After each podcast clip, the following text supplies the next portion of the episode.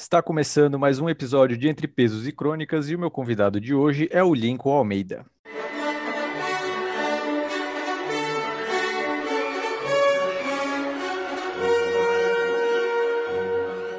Bom, Lincoln, eu queria que primeiro tu te apresentasse para o pessoal saber quem tu és. Fala, galera. Então, como o Fabrício falou, sou Lincoln Almeida. É, acho que para conversar sobre CrossFit, sou uma das pessoas mais velhas nesse segmento aqui do Brasil, chamado de O Crossfiteiro. Desde 2014, é, eu falo, estudo sobre CrossFit, né? E, e é isso.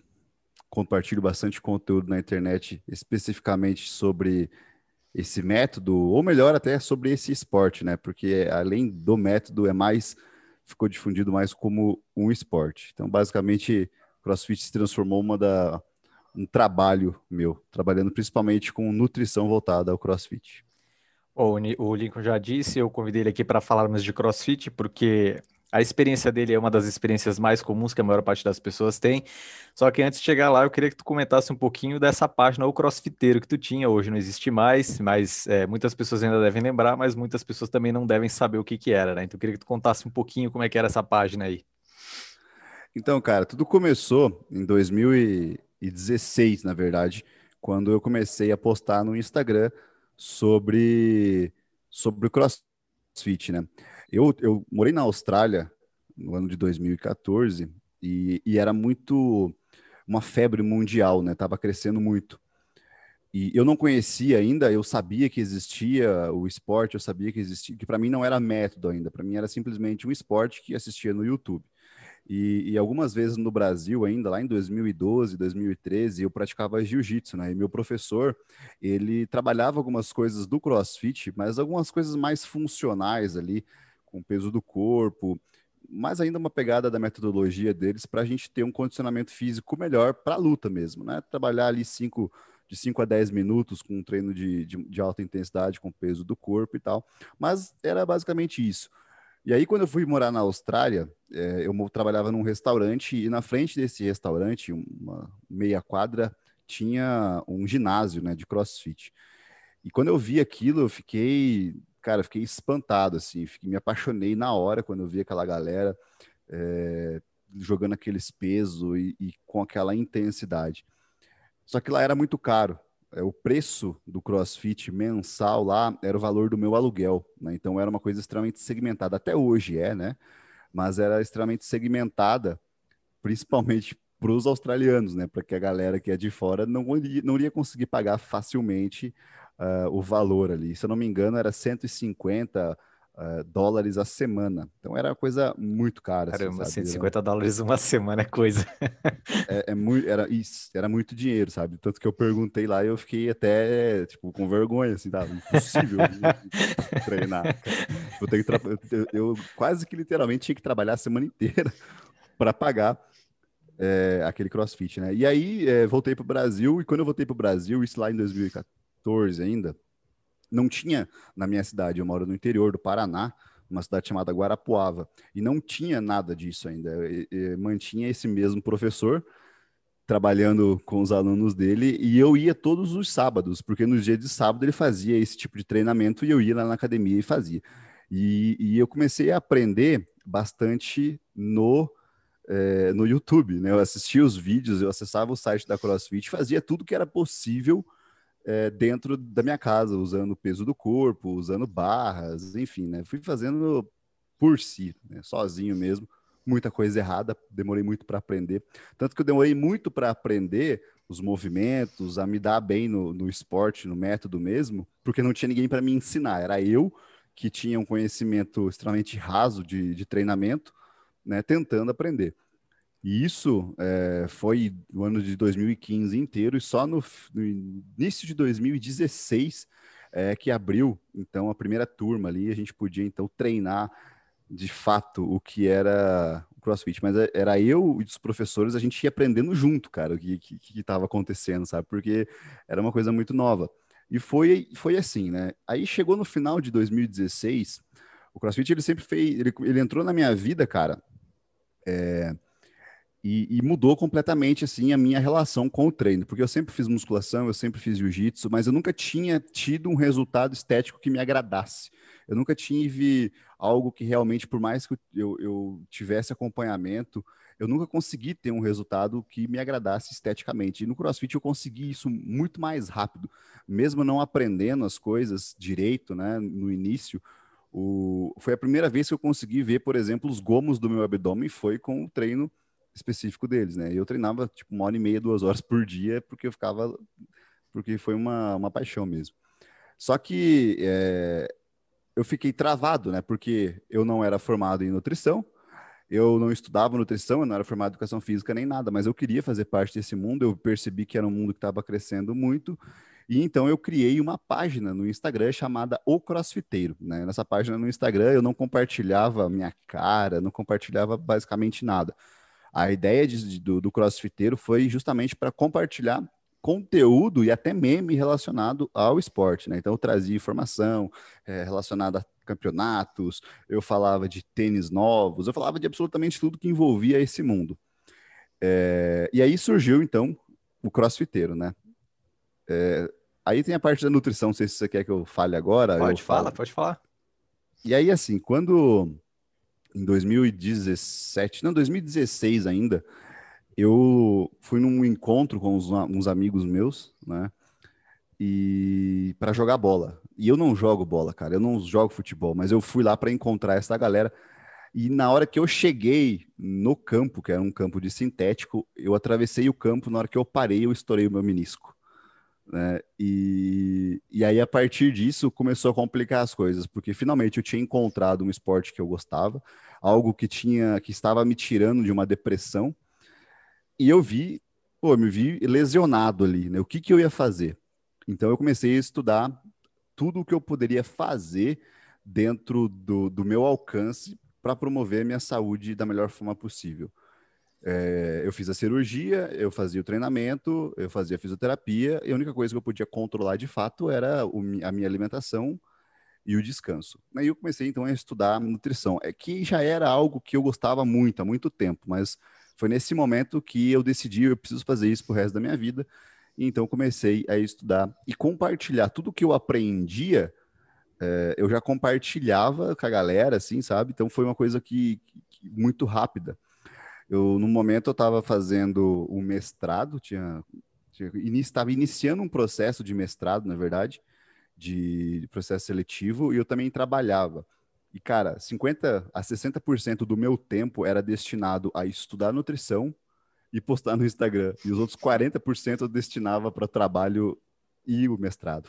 Né? Então, cara, não tinha como, como que eu vou largar um negócio desse, né? Então, isso acabou, eu fiz um planejamento e acabou sendo parte da minha vida nos, nos primeiros momentos que eu comecei a compartilhar isso, o feedback foi muito, muito positivo. Eu comecei a receber, ganhar muitos seguidores, a audiência aumentou, porque realmente era um leque, faltava uma, faltava muito conteúdo a respeito disso. Então eu vi um leque, uma oportunidade e, e fiquei logo conhecido. Tanto que em 2018, dois anos depois, eu ganhei uma premiação em terceiro lugar como o maior produtor de conteúdo relacionado a CrossFit, né? Dois anos depois, simplesmente porque eu compartilhava tudo que eu estudava. E foi esse motivo que fez eu ingressar também na faculdade, né? na, na graduação de nutrição. Bacana. É, Para quem está ouvindo e me acompanha, talvez muitos ainda não saibam, é, eu já pratiquei crossfit por conta própria também. Eu tive contato com crossfit nos Estados Unidos no final de 2011 e no início de 2012 na cidade de Park City, onde tem o Chris Spiller, que era o, menor atleta do crossfit que tinha, né? Ele pesava 69 quilos no auge dele. E eu passava quase todo dia na frente do box que ele treinava, e assim, era um lugar bem pequeno também, não tinha quase nada, 2011, 2012, isso que lá já era, lá já estava estourando, né? E aí, quando eu voltei para cá, eu fiquei naquela vibe assim, pô, que coisa bacana. Na época eu tinha um apego com dieta palio, e daí dieta palio era muito famosa no meio do crossfit também. E aí eu comecei assim, cara, o que que eu tenho para aprender também? Tinha a página do CrossFit, que daí tinha lá os odds diários, né? Todo dia eles postavam um odd, aí tinha um dia que era o rest, então não ficava triste que não tinha treino aquele dia. Então eu pegava as coisas dali e via assim, o que que eu consigo fazer daqui dentro da sala de musculação? Falei, ah, dá para fazer isso aqui. Eu ia lá, fazia, fui aprendendo umas coisas assim também. Também foi uma das épocas que eu tive é, o, o resu resultados mais rápidos, né? Porque afinal o, o, treino ele trabalha com uma intensidade relativa alta, então é natural que a pessoa venha a ter resultado. Não é aquilo de, ah, você tem que fazer tantas repetições na musculação mas qual é o nível de esforço, né? E aí tem aquela coisa tipo, ah, já, já chegou no nível de esforço. Só que no CrossFit não tem isso. No CrossFit é o cara até morrer, né? Tipo, é, ah, tem que fazer tudo isso aqui, tem cinco rounds de não sei o quê. É, quanto menor o tempo, melhor. Então o cara vai ali dar o sangue pelo negócio. E aí eu fiquei ali mais ou menos um ano fazendo treinamento circuitado. E aí foi quando eu tive mais contato com o LPO, acabei migrando para o LPO, que é o que eu tô hoje. Só que em 2016, é, eh, como eu não via muito futuro na modalidade do LPO aqui, é, não tinha federação nem nada, eu comecei a desanimar. E na época eu trabalhava com cães e eu gosto muito de cães de trabalho. Então eu me vi fazendo treinamentos mais circuitados, voltado para a parte de força. Então era muito um treinamento no estilo de para trabalho com cães mesmo, né? Então eram treinamentos circuitados, mas eu utilizava mais carga, não utilizava tanta calistenia nem nada assim. É, então, tenho alguma experiência com treinamentos circuitados, gosto bastante também. É um, um, dos tipos de treinamento que eu gosto pra caramba, assim, o CrossFit. Eu adorava assistir o Open toda semana, lá quinta-feira, ligava, assistia ao vivo, acompanhava os games, adorava tudo aquilo também. Hoje já não acompanho mais, porque o trabalho exige que eu acompanhe outros esportes também, é, tem que administrar o tempo, né? Mas o CrossFit é uma coisa que muda a vida da maior parte das pessoas. E eu queria que tu contasse um pouquinho essa experiência do. Tu já mencionaste um pouquinho, mas eu queria que de repente tu detalhasse um pouquinho mais. Essa coisa do o culto do crossfit, né? Aceita crossfit. Todo fala isso, né? Então tu diz, não, só tinha treino no sábado, mas eu ia no sábado. Aí comecei a fazer página de conteúdo, eh, falava de tênis, falava de suplemento, de nutrição, tudo que envolvia crossfit, porque vira uma seita, né? Eu percebo muito isso. A maior parte das pessoas que começam no CrossFit gosta e não quer sair, depois não, não pensa em mudar. Queria que tu contasse um pouquinho da tua experiência, já que tu estás há, há bastante tempo no Cross. O que, que é essa sensação de entrar no Cross e não deixarem sair? Então, isso é, isso é muito legal, cara, porque a, a própria marca, né? Porque o CrossFit é uma marca, né? Antes de mais nada, é, o método MMT, que é o Mixed Modality Training, ele existe há centenas de anos, né? A gente tem relatos lá na Bulgária dos caras fazendo treinos. É, o treino militar, na verdade, né? Os militares é, usam esse modelo de treinamento. É, exato. E aí, é, e os caras criaram essa ideia de comunidade mesmo, né? E dentro dessa comunidade, tem, o braço é o esporte.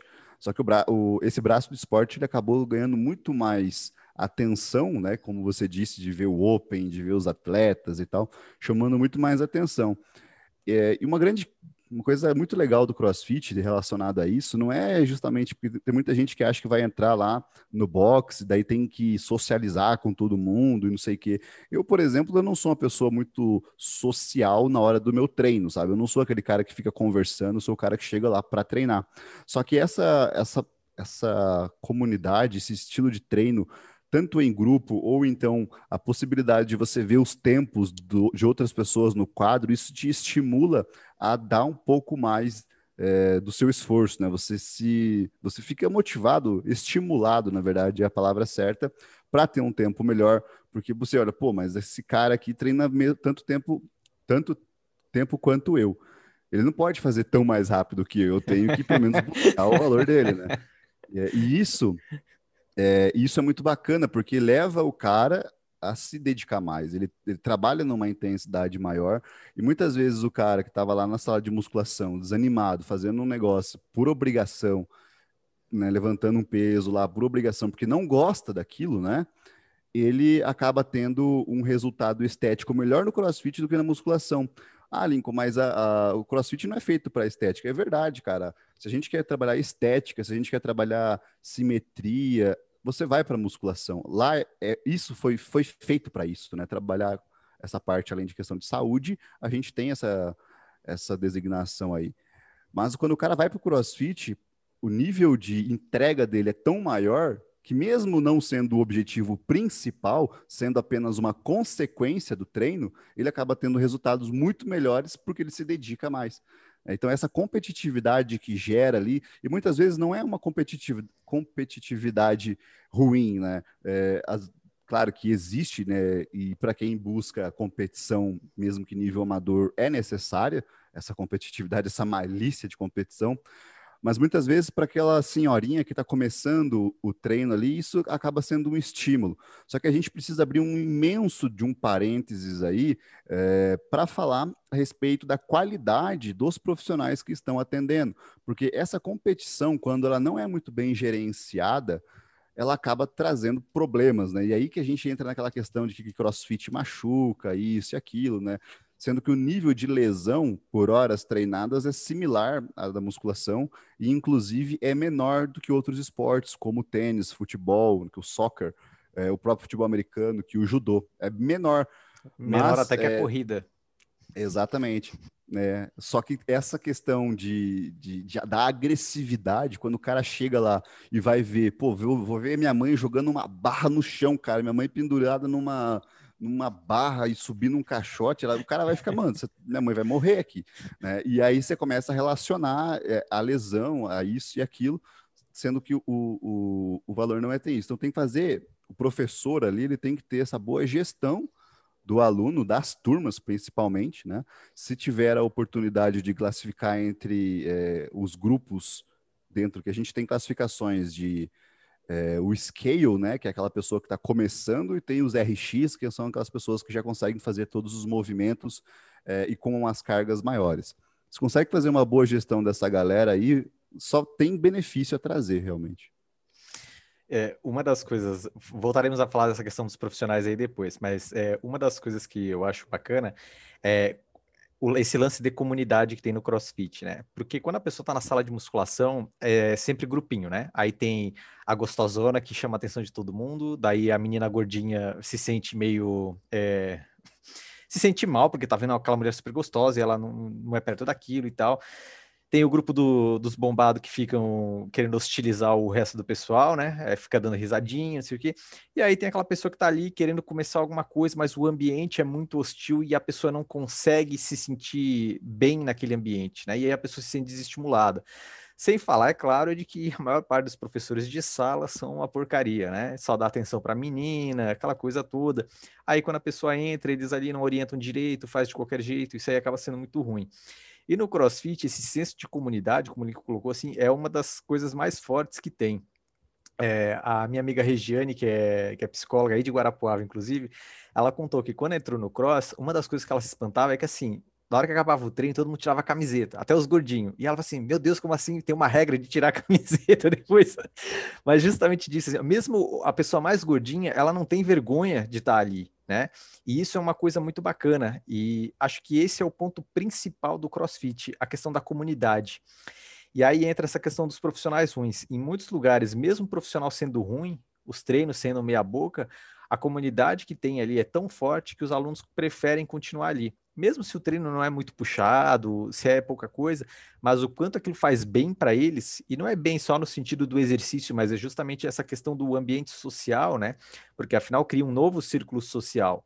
Às vezes a pessoa está passando por um problema na vida, ela não tem outros amigos, ela acaba entrando ali, encontra um monte de pessoas na mesma situação que ela, querendo emagrecer, querendo melhorar alguma capacidade, enfim, ou a pessoa está querendo socializar, e ali eles encontram pessoas muito parecidas. É, a tua experiência teve alguma coisa assim, do tipo, tu estavas mudando um círculo social e no, no CrossFit encontrasse outras pessoas? É, na realidade, assim, quando eu voltei pro, pro Brasil, cara, meu círculo de amizade simplesmente morreu, né? Eu não tinha mais pessoas aqui, porque a galera com que eu me relacionava, é, que eu saía, que eu, sei lá, enfim, tinha meus hobbies aqui na cidade, eram pessoas de fora, né? Porque aqui é uma cidade que tem uma, um apelo universitário muito forte, né? Nós temos é, várias faculdades e tal, então vem muita gente de fora estudar aqui. E os meus amigos, eles faziam parte desse seleto grupo de pessoas que vinham de fora, eles se formaram, eles foram embora. Então eu perdi a comunicação com essas pessoas e quando eu voltei, o único grupo disponível que tinha ainda é, era esse grupo é, do jiu-jitsu, né? Então foi a partir disso eu, eu ingressei pensando no jiu-jitsu novamente, mas é, a gente fez essa migração aí para o CrossFit. Então o mesmo grupo, cara, que eu treinava CrossFit lá em 2009 é a mesma galera né? Claro que vai, alguns entram, outros não, outros saem, né? Mas é a mesma galera que eu comecei o jiu-jitsu, né? Eu, eu, a gente permane permaneci nesse, nesse mesmo grupo aí, entrando outras várias pessoas. E isso realmente é muito legal. A gente tem uma, uma coisa no, no marketing que você busca é, ser congruente com o ambiente que você vive, né, cara? Você precisa estar de acordo com o ambiente. Então, quando você fala de comunidade, é basicamente isso. O cara ele quer pertencer. Se ele quer pertencer, ele vai comprar a meia mais comprida e colorida do CrossFit. Ele vai comprar o calção florido. Ele vai tirar a camiseta no meio do treino, porque, porra, tá calor e, e foda-se quem tá olhando. Eu vou tirar a minha camiseta aqui porque tá todo mundo tirando e eu pertenço a esse grupo. As meninas vão usar top, né? as meninas elas vão correr em grupo, na rua, sem medo, é, mesmo que muitas vezes são tem a questão de, de serem de chamarem a atenção delas, de ficarem naquela coisinha é, que a gente já conhece, né? Aquela coisa escrota dos homens chamar a atenção delas na rua. Mas elas saem, cara, em grupos assim, não se importam, elas se sentem mais protegidas dentro disso. Uma coisa que provavelmente nenhuma delas faria de correr com uma bermuda e um top é, sozinhas ou então só com uma amiga, se elas não estivessem dentro desse contexto que o CrossFit, pô, eu faço parte disso aqui, é, e, e, é justamente o que você falou. As pessoas elas acabam construindo ali essa relação e tudo vira, vira em torno disso. Você vai conversar com a pessoa, a alimentação dela começa a fazer parte disso né? Começa a ter essa, esse direcionamento para melhorar a performance dela. Ah, vamos participar de um campeonato. Ah, vamos fazer tal coisa. Por quê? Porque você quer fazer parte daquele grupo e isso estimula ela uh, a se manter. É aquela velha história das tribos, né? Que o Seth Godin ou Seth Godin fala no livro dele. A gente busca as tribos, né? A gente busca coisas para nos liderar, pessoa ou seitas, no caso, né? Comunidade do CrossFit, para nos liderar para algum objetivo em comum. O objetivo em comum da maioria que está ali não é competição, não é ser melhor do estado ou do país. O objetivo da galera é promover uma saúde, estar num ambiente social bacana. E quando você falou a respeito dessa questão de competitividade, é muito legal, porque hoje a gente vê uma, uma evolução muito bacana do, da CrossFit, é, do tipo do treino, na verdade, no mundo. Porque antes, é, o, o objetivo maior que a gente conheceu foi para a competição. Como eu falei, os atletas chamavam atenção, o estilo do treino, aquelas pessoas, os caras extremamente definidos, né? Os caras eram densos, aquela musculatura densa, as mulheres também. Então isso chamava muita atenção. Só que as academias hoje, os boxes de crossfit que estão carregando atletas para competição, claro que um vai ter um ou outro atleta, mas aqueles que buscam treinar pessoas para competição, eles são mais isolados, eles são mais classificados. Os professores são destinados à preparação de alunos, trabalham com planilhas para fora, trabalham com pessoas específicas. Aquele professor que está no box, mesmo que ele compita, mesmo que ele tenha aluno que ele está competindo, essas pessoas não são o foco dele. O foco dele é promover aquela comunidade ali, alimentar essa comunidade de uma forma saudável para que todo mundo tenha a sua, a sua evolução. E até, os me, até mesmo alguns professores né, que antes trabalhavam é, nessa, nessa pegada mais esportiva, eles acabam saindo dessa, dessa comunidade dos box para dar aula especificamente para pessoas que buscam a competição, porque é uma pegada diferente. É, o, lá onde eu treino tem um, professor, na verdade, só que ele dá uma aula específica que é o Cross Performance, que é justamente para o pessoal que tem uma pegada de, não, quer competir, independente do nível de competição, mas ele exige, até porque ele compete a, a nível mundial também, é o Éder, é, ele compete no Master agora, né? Então ele treina o pessoal para isso aí. Mas aí quando é, é atleta, eles treinam nos horários diferentes, o horário que não tem aula no box, a coisa toda as aulas mesmo, tudo bem, gente que compete participa das aulas também, porque é, como dá para adaptar, né, o Elite, a RX e o Scale, aí os caras ali utilizam as cargas da forma mais parecida com a competição. Isso é, é muito bacana, isso é muito bacana porque permite que aquele cara que está iniciando, às, às vezes um moleque novinho, vê um cara que está competindo a nível nacional do lado dele, fazendo o mesmo treino que ele. Ah, tá, mas é escalável, o cara está levantando mais peso, sim, mas é o mesmo treino que o cara está fazendo. E isso para pro negócio em si do, do professor ali é excelente, cara. Isso é uma das coisas bacanas, né? Porque na, na nenhum outro esporte eu acho que dá para adaptar tanto assim é, no mesmo momento, né? Tipo, na mesma aula. Eu acho, acho, que o cross é o único esporte que faz isso de adaptar. Mesmo se eu falar levantamento de peso, ah, é que tem que ser cada um com a sua barra, cada um o seu treino, porque é um volume diferente, tudo adaptado. É, só dá para dividir a barra se os dois pegarem a mesma carga, não, não tem muita adaptação. E no cross tem muito disso, isso é uma coisa bacana. Eu queria voltar num ponto que tu falaste ali da confraternização, né? Da questão do, do envolvimento da comunidade em si. Isso é uma das coisas que eu acho que não acontece em nenhum outro lugar, assim, em termos de esporte também, que é justamente o indivíduo, ele entra ali para o crossfit, ele começa é, naturalmente a aprender mais sobre dieta, ele começa a se preocupar mais com a alimentação, ele começa a se preocupar mais com o estilo de vida dele de uma forma geral. É, é muito difícil ter alguém que faz crossfit e passa o resto do dia sedentário, sabe? É, a pessoa se torna mais ativa, ela cria um senso de é, autocuidado muito maior, né? É, exatamente, né? Essa questão que é, é, quando você vê o cara indo melhor que você, cara, em alguma coisa, você quer saber o que, que ele está fazendo, né? Você quer saber o, o, o, o qual é o, o segredinho dele, o que, que ele vem fazendo. E essa é uma das grandes questões que a gente pode entrar também em outro, outro ponto, né? Que eu já falei várias vezes que o uso, por exemplo, de esteroides anabolizantes no crossfit, proporcionalmente ao da musculação, é muito maior. É claro que tem mais pessoas que fazem musculação e por isso mais pessoas que fazem uso. Mas se você compara a utilização pelos crossfiteiros, é muito maior. Mas acontece que essa, essa utilização é um pouco diferente. É, partindo principalmente do, da questão de, de classe social, né? Porque infelizmente, é um esporte, é uma, uma prática mais cara, então acaba selecionando o público e esse público ele tem mais poder aquisitivo de ir, por exemplo, num médico bom para fazer algo melhor para ele ali, que promova a saúde, né, e seja mais seguro. E justamente por que, que as pessoas fazem isso? Porque essa questão da competição também acaba aflorando esse lado das pessoas. Pô, mas o que, que essa pessoa está fazendo, eu preciso fazer igual.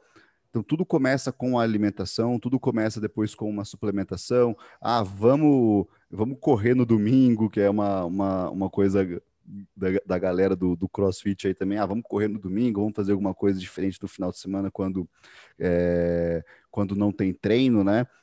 Justamente porque você busca é, espelhos dentro da comunidade que você está participando. Mas eu não digo espelhos numa forma que você quer ser aquela pessoa ou você quer ser igual a ela, mas você quer, você entendeu que se a pessoa está fazendo o mesmo treino que você, está indo todos os dias no mesmo horário que você, está tendo uma evolução bacana, por que, que você não está tendo? Então, o, o caminho trilhado por essa pessoa acaba sendo um exemplo para você, às vezes, buscar um profissional da saúde, é, às vezes participar dessa comunidade. E é muito, muito legal, cara, porque assim, eu vejo que a galera que entra depois de, de um ano, dois, os grupos de amizades dessa galera, eles permanecem.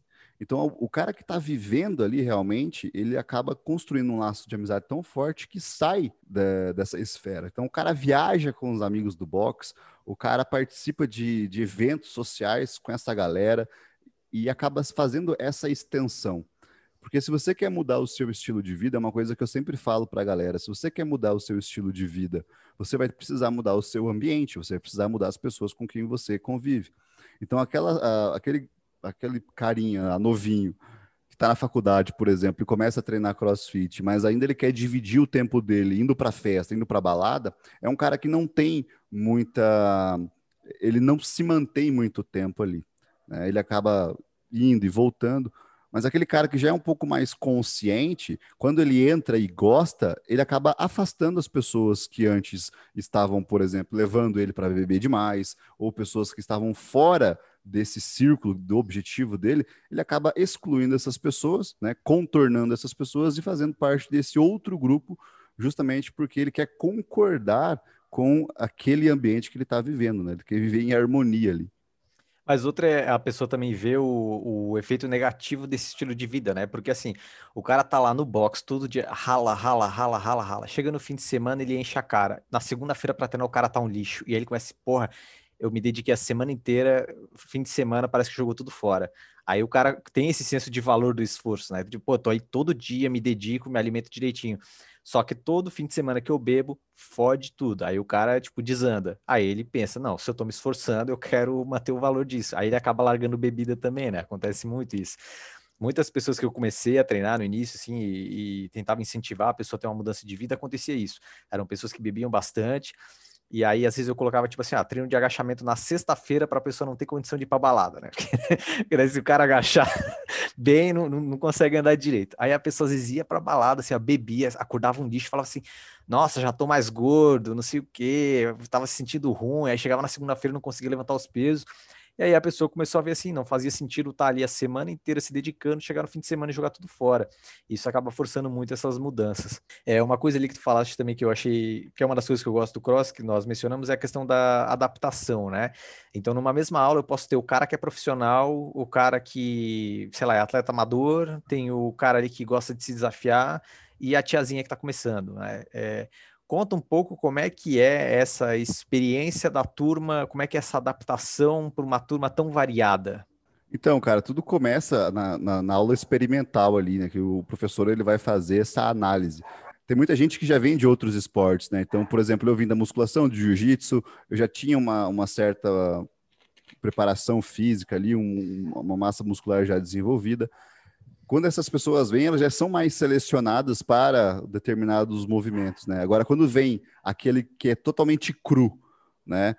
Aí sim ele é, ele é direcionado primeiro para uma aula experimental, aí vai ter sempre a professora que vai estar tá dando mais, professor, o professor, né, o chamado coach ali, que sempre vai dar mais atenção para esse aluno nos primeiros dias, para ver até onde que ele consegue, porque a maioria não vai conseguir fazer uma barra fixa, por exemplo.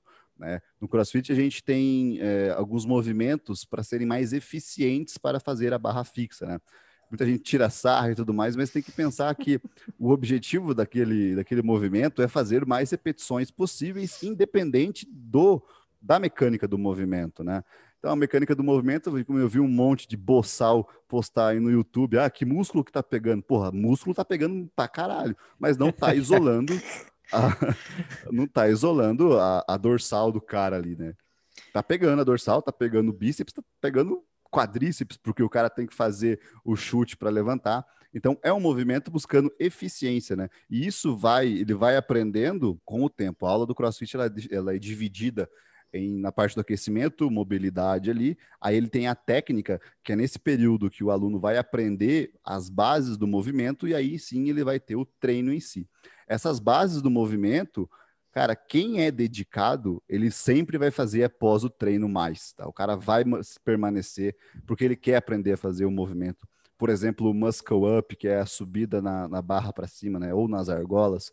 Uh, o double under, que é pular a corda duas vezes, passar a corda duas vezes embaixo da, da, do pé enquanto você pula, subir a corda, né? A corda esticada mesmo, subir dois, três metros de altura.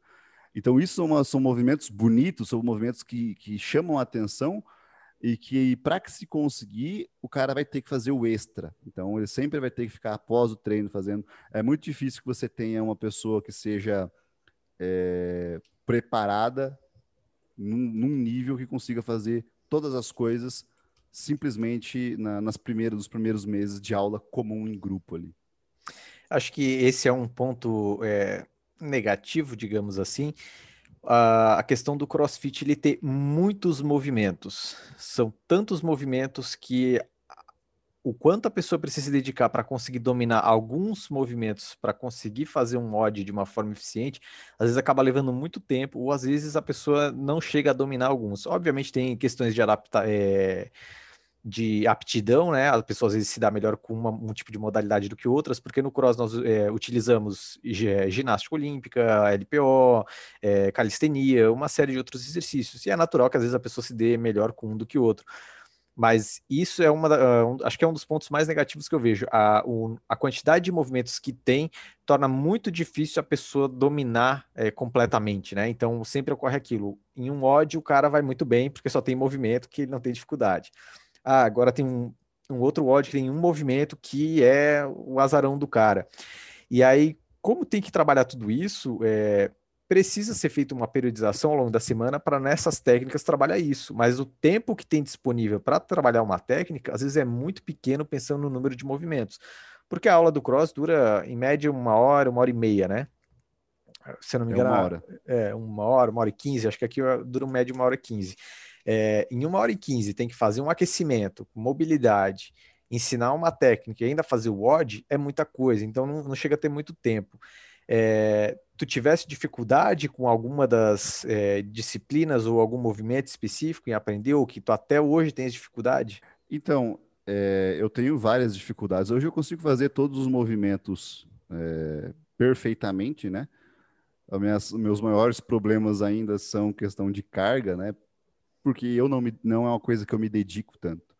Mas no CrossFit a gente tem um negócio chamado período de base. Então, quando o sujeito ele começa a entrar um pouquinho mais ali no mundo realmente e se dedicar ao treino, é, as periodizações, as planilhas de treino, elas são voltadas muito para a base, né? O que, que é a base?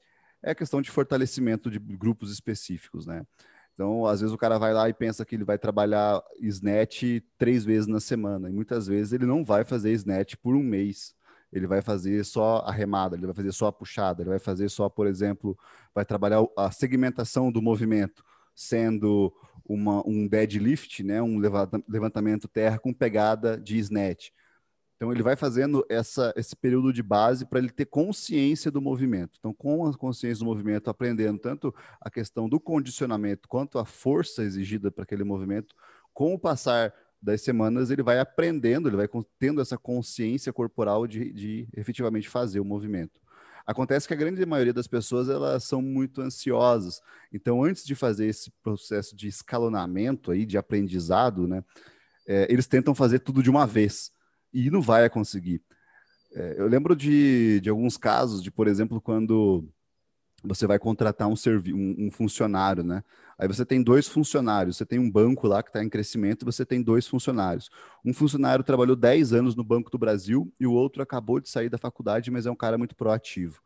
Qual que você vai pegar? É muito provável que o novo banco vá pegar aquele funcionário que acabou de sair da faculdade, que ele está aprendendo, ele tem ânsia de aprender e ele não tem os vícios do, do, do emprego anterior.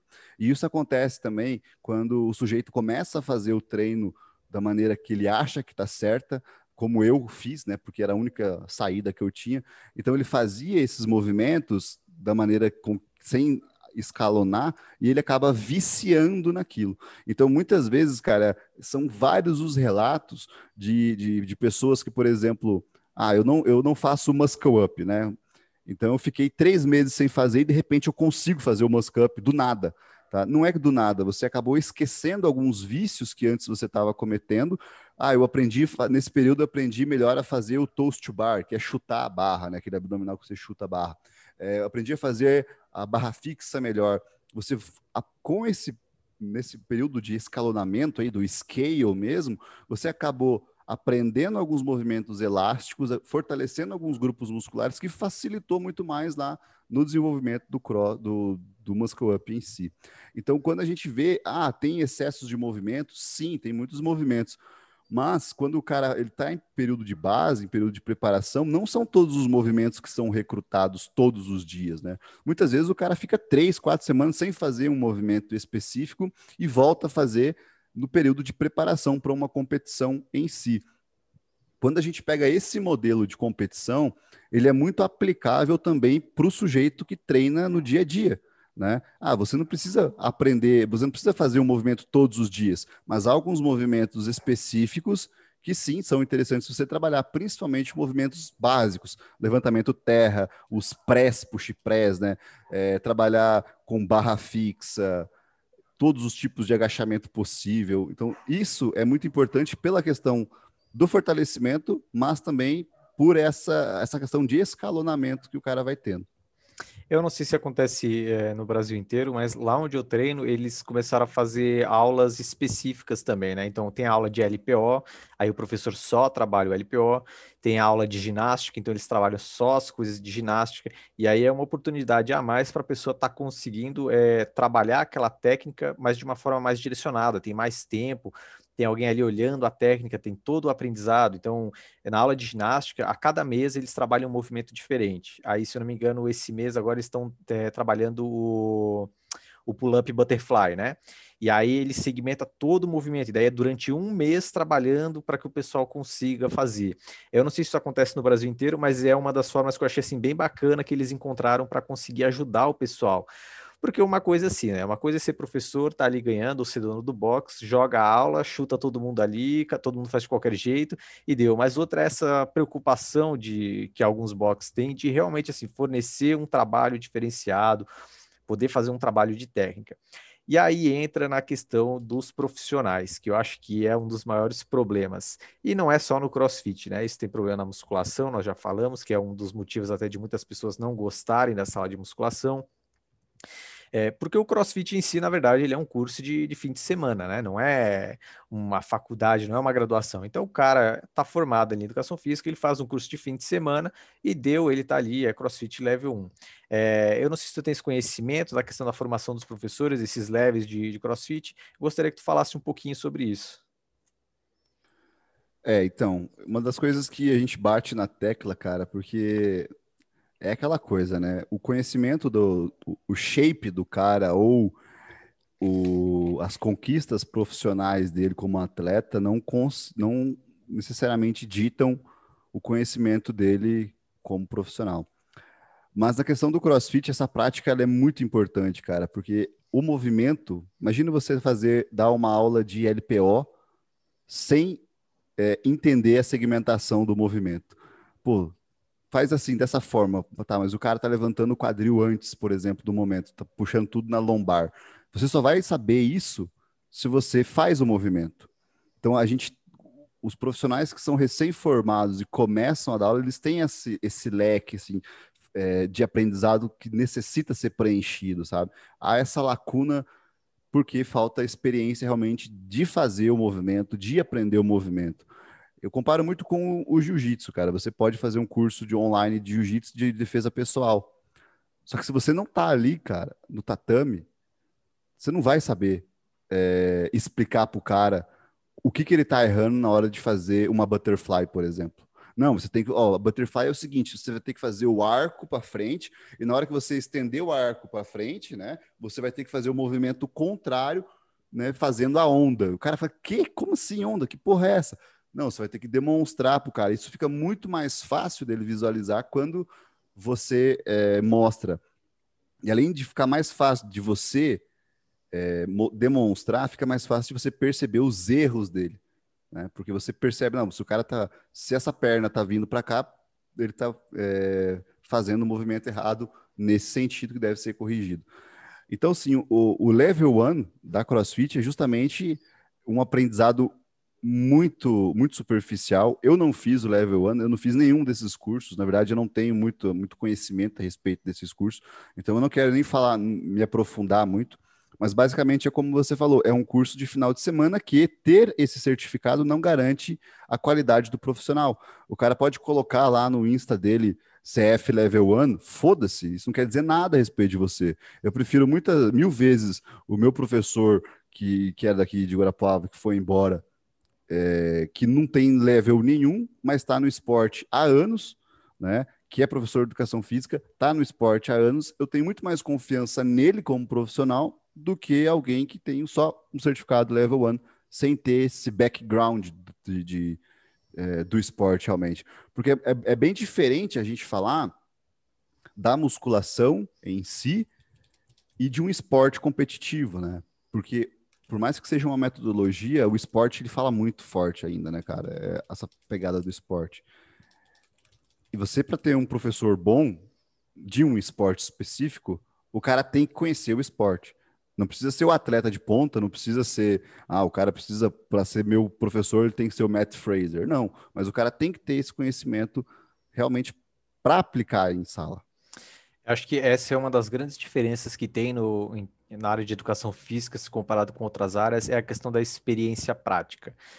Na parte de treinamento, a experiência prática ainda conta muito, assim. É muito aquela história do a palavra convence, mas o exemplo arrasta. O cara pode ter feito quantos cursos ele quiser, se ele não consegue demonstrar aquilo na prática, se ele não vivenciou aquilo, ele tem, assim, ó, um, é, um vale no meio do, das coisas. Entre a teoria e a prática é um caminho muito grande e a pessoa precisa vivenciar. É, eu vi muito isso acontecer no LPO aqui no Brasil. Quando eu comecei no LPO, basicamente ali por 2013, início de 2014, é, não tinha praticamente nada aqui no Brasil. Tinha, tipo, o, acho que não tinha nem o Cefano no Rio de Janeiro ainda, formado do jeito que ele está. Mas assim, tinha o, o Comitê Olímpico, que daí tinha os cursos para os treinadores da, da seleção brasileira. Tinha, tipo, o CT Aranha no Rio Grande do Sul, tinha o Hussein no, em Curitiba, é, alguns clubes, né? O, o, o, Clube do Palmeiras, enfim, é, os clubes de São Paulo e Rio de Janeiro, que eram os principais. E deu, só que o pessoal ali era fechado para eles, quem quisesse tinha que ir lá, eles não forneciam curso nem nada. E aí o Klokov, que era, foi atleta olímpico de levantamento de peso, ele começou a dar seminários, ele foi o primeiro atleta a fazer isso, acho que ele foi muito inteligente nessa parte de aproveitar essa lacuna, né? Então o pessoal, tinha ali o pessoal do CrossFit que fazia LPO, fazia tudo mal feito, e ele viu assim, ninguém está ensinando para o pessoal, então ele começou a vender curso. Só que aí o que eu comecei a ver é que assim, ia muito professor do CrossFit fazia o curso do Klokov, que era um curso de um dia, ou às vezes o curso de um fim de semana, e deu, tornava a palavra do Klokov assim, é, ela é lei, né? Então o Klokov ele tem uma técnica muito específica em relação à proporção dele, né? A base um pouco mais fechada, os pés bem abertinhos, enfim, é, aquilo funciona para ele. Só que ele era bom atleta, mas não necessariamente ele era um bom treinador, isso que nós já falamos aqui. E não que ele talvez não saiba ensinar as coisas no curso dele, enfim, mas tem uma diferença entre ele saber o que tudo funcionou para ele, por que, as coisas funcionam daquele jeito, e ele entender como adaptar aquilo para corpos diferentes. E eu tenho um colega do Rio Grande do Sul que o chefe do ginásio onde ele trabalhava fez o curso do Klokov e voltou falando que tinha que ser desse jeito. O cara nunca treinou LPO na vida, mas porque ele fez o curso do Klokov, ele falava. Esse meu amigo já competiu várias vezes, vários anos, e ele tentava discutir com ele, mas o cara não, eu fiz o curso do Klokov, eu falo. É, acho que isso acaba sendo um dos grandes problemas. Não é só na área de educação física, em outras áreas também acontece, né? Então, o cara fez o curso de nutrição no fim de semana, deu, ele se acha autoridade para falar daquele assunto. É, só que na área de educação física, a experiência prática ainda conta muito. E daí entra isso que o Lincoln falou: ele prefere confiar no professor dele, que não tem level nenhum de nada, mas está há anos treinando e realmente mostra que entende daquilo, né?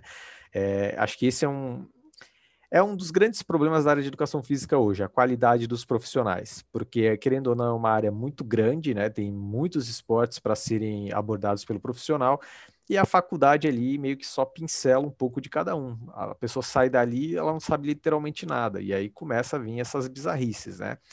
É, há uns anos atrás, alguns colegas aqui falaram que no Rio de Janeiro e em São Paulo estavam fechando bastante box por conta da. Tipo, tinha muitas pessoas se lesionando. É, só para abrir um parênteses aqui, não existe relação direta em crossfit e lesão, tá? É, como nós falamos ali no início, o índice de lesão ele é muito semelhante ao da musculação, e esse índice de lesão ele está muito relacionado à falta de um bom acompanhamento e não à modalidade em si. E justamente por isso, porque tinham profissionais ruins que meio que passavam uma aula de qualquer jeito, né, deixava ali o pessoal fazendo, não ficava orientando, não tentava adaptar, o pessoal começou a se machucar, começou a sair, isso começou a prejudicar um pouco eles lá. É, eu não acompanho muito a situação do CrossFit no Brasil. Tu que estavas acostumado, eu não sei se tu tens como dizer alguma coisa, como é que é a situação do CrossFit hoje no Brasil? Porque já tem bastante tempo que o Cross já está aqui agora, muita coisa mudou, né? Então, é interessante você falou do, do LPO aí, eu lembro que nessa época eu já estava presente no Cross, quando o Klokov começou. É, tanto que ele foi para o CrossFit Games lá, fez altos seminários e tudo mais. Só que é engraçado que a gente começa a ver outras escolas também, né? Tem a escola, por exemplo, chinesa, que teve um pessoal que trouxe para cá, a, aquela Dragon, acho que era Dragon o nome, né? De uma, de uma empresa que trazia o pessoal do, do LPO. Os caras da, da Colômbia têm uma técnica bem diferenciada também. E, e, o profissional, na verdade, bom, ele vai pegando todo mundo, né? Porque você pode ter um cara esguio no teu treino, quanto você pode ter um cara grosso igual o, o Klokov para fazer um mesmo movimento. Então, um profissional, cara, como, como todas as outras áreas, necessita disso. Uma das coisas que eu, eu considero que eu conheço pouquíssimas pessoas que têm a consciência corporal. Eu conheço pouquíssimas pessoas que você chega e fala para ela, olha, você está fazendo esse movimento aqui para pegar esse grupo muscular principalmente. Esse é o foco para você. E poucas pessoas têm isso. Eu fui aprender isso quando um professor de educação física viu eu fazendo uma, eu não lembro que, que movimento, acho que era uma rosca direta, faz muito tempo. Ele viu fazendo aquele movimento e tal. E cara, quando ele chegou para mim, ele pegou no meu bíceps e falou: "Ó, é aqui que você tem que fazer. Tá vendo? É aqui que você tem que puxar". E eu tava puxando, cara, sei lá, no trapézio, na, na dorsal, pra você ter noção do, do, do tipo do, do, movimento. Tava fazendo. Tava uma... zoado, né? Cara, eu tava fazendo com o corpo para frente, assim, ó, encolhendo o braço e fazendo tipo uma rosca direta, sei lá, com 50 quilos, que nem um retardado lá no meio. Do cara falou: não, velho. Ó, você tem que pegar esse músculo aqui, ó. Tenta, imagina que não tem nenhum outro músculo no seu corpo, só o bíceps, e tenta levantar essa barra com esse bíceps. Mano, eu falei, cara, é isso então que é a consciência corporal. Até quando você vai fazer uma mobilidade, você vai fazer uma fisioterapia, pô, é isso que eu tenho que pegar. E não fazer o um movimento como, sei lá, recrutando o máximo de coisa que eu puder. E realmente falta isso. É, o cenário no Brasil hoje, da, da CrossFit, ele está numa fase de estabilização. Assim. A gente teve um, alguns problemas no ano de 2019, 2020, ele deu uma, uma decaída, né? mas não que ele tenha saído de cena, mas ele teve uma estabilização. E a partir dessa estabilização, houveram, claro, pessoas que saíram do, do esporte, né? Ou foram para o sedentarismo de novo, ou voltaram para a musculação. Então, teve essa saída da, da galera. Mas ele entrou num período de estabilização, que é uma, um período do marketing mesmo, né? Marketing de produto. Estabilizou a marca, estabilizou. E aí, agora a gente está tendo é, algumas, alguns atletas promissores né, para competir nível mundial. Só que se você compara o nível ainda em questão de, de rendimento, é, nós temos poucos atletas que possam competir a nível mundial, assim, né? Competir para ganhar, o que eu quero dizer. Claro que muitos podem chegar né, na competição, são até porque esse ano serão 40 homens e 40 mulheres, se eu não me engano. Então tem muita gente que tem chance, mas de ganhar mesmo, hoje a gente tem, é, falta algum, algumas pessoas ainda. Mas a gente tem excelentes atletas como o Pablo Chalfun, do Rio de Janeiro, Guilherme Malheiros, que são dois caras que já foram para o Games. A gente tem a. O Pablo, por sinal, ele já foi jogador de rugby, se eu não me engano, e competiu no powerlift também. Futebol americano, Pablo jogava. É. Então, o Pablo começou a, a praticar crossfit por causa do futebol americano para pegar mais condicionamento também, e aí se apaixonou também e já era, cara. Entrou no cross e, e hoje é uma referência nacional aí do esporte. Já foi para o CrossFit Games, foi o primeiro brasileiro aí para o CrossFit Games na, no nível elite, né? E virou um espelho.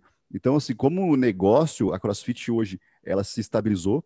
Ano passado o, teve uma treta com o dono da CrossFit, né? Ele falou umas besteiras lá, falou umas besteiras e acabou vendendo a marca. Então outro cara foi lá e comprou, a, a marca deu uma desestabilizada, muita gente saiu da marca, né? Manteve o box da, de, de treinamento, o ginásio de cross train, né? Mas saiu da marca. Ela teve essa deu uma desestabilizada ali mas eles estão mudando o modelo de negócio, voltando para as origens da, do, do, modelo de negócio mais competitivo, mais voltado a um, uma questão mais esporte e saúde, porque o antigo dono, ele, ele, ele acabou que a CrossFit perdeu o sentido principal que ele criou. Ele criou uma, um esporte pensando em, em saúde, em, em, brigar com a Coca-Cola, que ele ficava postando nas redes sociais dele lá coisa contra a Coca-Cola e tudo mais. Então ele acabou perdendo essa mão. E agora a volta desse, tanto do diretor, a volta pública, né? Porque ele nunca saiu, mas a volta pública do diretor, a compra por outra pessoa, ele voltou a ter de novo essa essa raiz do esporte, cara. E eu percebi uma leve é, ascensão novamente. Então, ela caiu, estabilizou e a gente teve um leve aumento depois dessa pandemia aí. A galera voltou a treinar, começou a treinar novamente. Então, nesse sentido, no cenário negócio, esporte, é, voltou a ter um crescimento nesse, nesses últimos meses. Nós estamos chegando aqui a uma hora, mas tu tocaste num ponto é, que eu fiquei curioso assim para ver o que tu tens a dizer, que é sobre o Brasil não ter atletas de ponta a nível de poder ganhar. O que, que tu achas que falta no Brasil para poder ter atletas é, para competir por pódio? Então, uh, nenhum dos atletas que estão hoje no pódio, no pódio, no pódio da CrossFit, é, são atletas que começaram a treinar CrossFit. São, cara, eu conheço uma atleta que é a Sara Sigmasdottir, tá?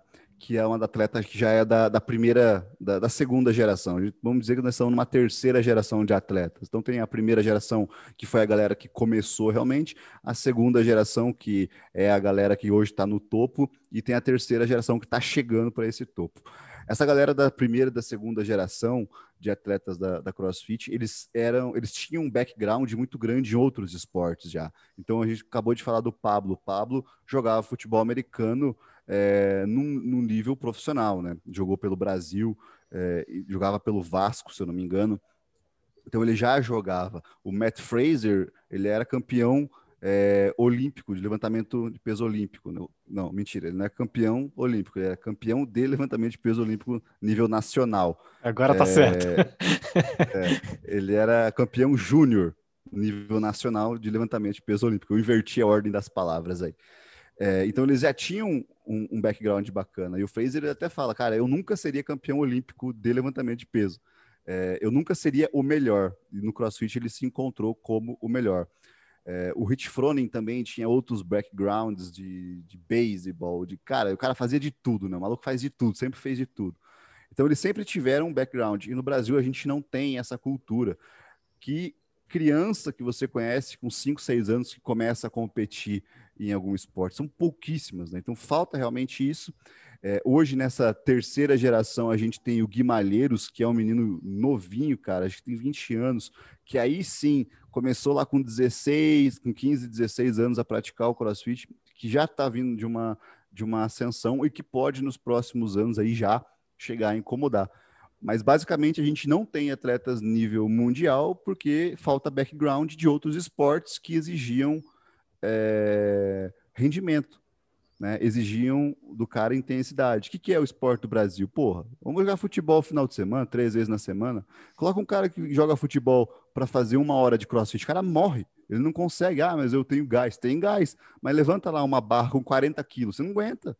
Né? É, então não é, por mais que seja um, um, um esporte aeróbio, não é o que vai determinar. Então falta para gente aí é, isso. Tanto que se você olha no cenário nacional de nível de atletas nacionais, a galera é o, o Anderon, por exemplo, que é outro menino bom aí, é um menino que veio do judô, né? Teve a, a Luísa, se eu não me engano, veio da ginástica. Então a galera vem de outros esportes, mesmo aqui no Brasil já vem de outros esportes. Essa terceira geração já é a galera que lá em 2000 2016, 2017, era a galera que estava competindo no Teams. E essa galera que estava no Teams hoje está começando a ter já uma, um aparecimento maior. Bacana. Bom, já deu uma hora de podcast aqui. Queria deixar aberto para tu fazeres alguma conclusão. Deu para falar bastante de CrossFit, deu para falar bem da experiência. Eu acho que muitas pessoas se identificarão com essa experiência, porque, querendo ou não, é o que nós mais vemos acontecer, né? Mas queria deixar aberto para tu falares mais alguma coisa aí que tu queiras.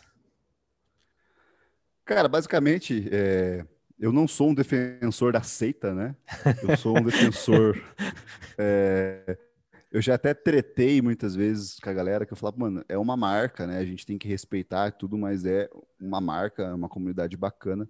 Mas eu faço porque eu gosto do tipo do treino, eu gosto do lugar, mas eu não considero a melhor metodologia que existe, eu não considero o melhor metodologia para ter físico bonito ou para ter rendimento em qualquer outro nível de esporte, porque o CrossFit, como diz o, o Juan, ele é um esporte ornitorrinco, né? É um esporte que junta um pedaço de bicho. o Juan, o médico pedaço. lá, o Juan Salles? Isso, exato. A gente estava a gente tava conversando sobre é, estratégias né, de questão de nutrição e, e, que saiu um estudo recente brasileiro. Eu falei, cara, mas é que falta muitos estudos. O Juan falou, claro, cara, é um esporte ornitorrinco, né? Você pega coisa de tudo quanto é lado e montou um negócio, obviamente que vai ser difícil dar um direcionamento específico.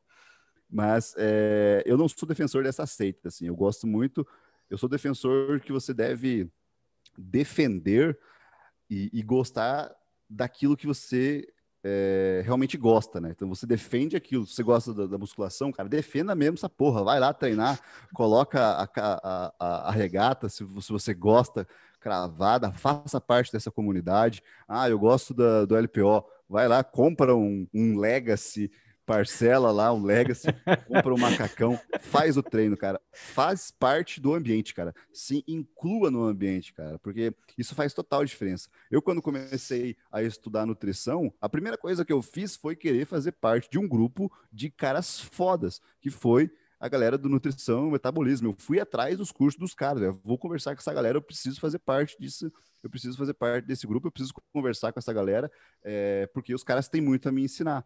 No CrossFit é a mesma coisa. Hoje eu tô lá, eu sempre fui muito básico em roupa, sempre usei roupa preta. Hoje eu tô lá usando roupa colorida. É, colorida. tá de arco-íris já. Tênis vermelho com, com meia laranja e camisa. Cara, então assim, eu faço parte, é vestir a camisa. Quando você veste a camisa e você é coerente com o ambiente, as coisas começam a acontecer muito melhor, assim, sabe? Você fala, porra, vou tirar a camisa nesse, nesse box aqui mesmo, não, não tem nada de vergonha. Daqui dois meses vocês vão ver meu abdômen, sei que lá. Então é legal você ser coerente, cara, com, com o ambiente que você está participando, porque te estimula muito mais. Bom, pessoal, acho que é isso. Deu para bater um papo bem bacana aqui. É, Link, eu queria agradecer a tua participação aí. É, quem não conhece o Link, eu deixarei linkado a página dele para vocês conhecerem. Então é isso, pessoal. Valeu, abraço. Valeu, Fabrício. Obrigadão pelo convite. Eu que fico satisfeito aí com o, o convite para falar de algo que eu gosto tanto. Então é isso, abraço.